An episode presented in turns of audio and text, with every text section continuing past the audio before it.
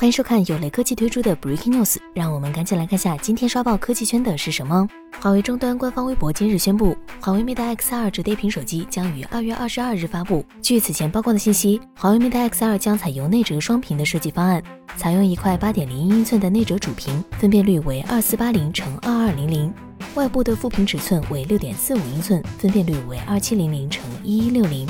配置上，该机将搭载华为最新的麒麟九千处理器，搭载五千万像素加一千六百万像素加一千二百万像素加八百万像素的四摄组合，其中还包含潜望式长焦镜头，支持十倍混合光学变焦。此外，该机内置四千四百毫安时电池。Mate X2 采用内折双屏设计，而非之前的 Mate X 的外折单屏路线。但这并不奇怪，折叠屏技术还处于商用的较早期阶段，内折外折哪种更可靠也没有绝对定论。手机厂商在新的折叠屏产品上尝试不同以往的设计，自然无可厚非。